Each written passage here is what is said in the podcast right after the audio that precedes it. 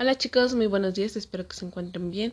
Hoy es 17 de febrero del 2021 y este audio corresponde a la materia de ciencias naturales con el tema ecosistemas.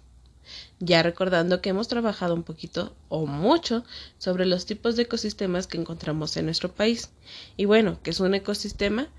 Bueno, los seres vivos se relacionan con su ambiente físico y ya dependiendo de las condiciones físicas que cada espacio tenga, como la disponibilidad del agua, la temperatura, el clima, los recursos naturales, bueno, pues se van dando estas condiciones para que los seres vivos puedan sobrevivir. Entre los ecosistemas que tenemos en México ya hemos mencionado lo que es el bosque de coníferas, el bosque de pino encino, el bosque tropical, el desierto y hoy vamos a iniciar, vamos a dar final más bien con otros tres tipos. Y vamos a trabajar nada más dos y la próxima semana uno, pero pues ya de una vez les voy a mencionar los tres y si quieren distribuirlos en estos dos días o ya hacerlos el día de hoy para terminar con la materia de ciencias naturales por el mes de febrero, lo pueden hacer, ¿sale? Bueno, ¿qué es el pastizal? Son las tierras que fueron taladas y transformadas en llanuras. Recordemos que las llanuras son un tipo de montaña que está plana y en ellas se predominan los roedores o las serpientes.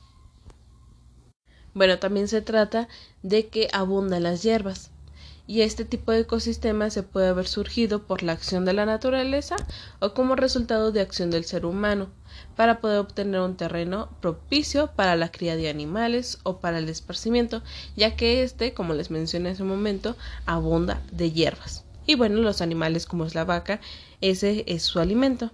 Entonces, en este tipo de ecosistemas que es el pastizal, eh, podemos encontrar un poquito más de lo que son las hierbas que se van creciendo ya sea por forma natural o por una interacción que haya o una acción que haya tenido el ser humano. Ahora bien, vamos a pasar a lo que es el humedal. Sin embargo, les vuelvo a mencionar, si tienen dudas sobre lo que son los pastizales, me pueden mencionar. En el humedal se da la superficie terrestre eh, donde están inundadas con aguas poco profundas y en el cual predominan las aves y las plantas acuáticas como es el lirio. Bueno, otras características del humedal es que es una zona de tierra que generalmente está plana y cuya superficie se inunda de manera permanente o interminente al cubrirse regularmente de agua. Este suelo pues se va saturando y quedando eh, un poco más de, de oxígeno. Y bueno, ya hemos hablado sobre lo que es el humedal y lo que son los pastizales pastizal es donde se va creciendo más hierba que nada y en el humedal eh, encontramos lo que son tierras que son este un están inundadas con aguas pero que están un poco muy poco profundas. Los, los, arrecifes es siguiente, el siguiente ecosistema que estaremos trabajando, donde podemos encontrar aguas marinas de poca profundidad, ricas en moluscos, y los peces, corales y tortugas y creo que este es un poco más claro y se puede identificar de una manera más sencilla. Bueno, aquí pues encontramos todo lo que son los peces, los ríos, los mares, entre otros aspectos que sean del agua, que en este caso sean arrecifes.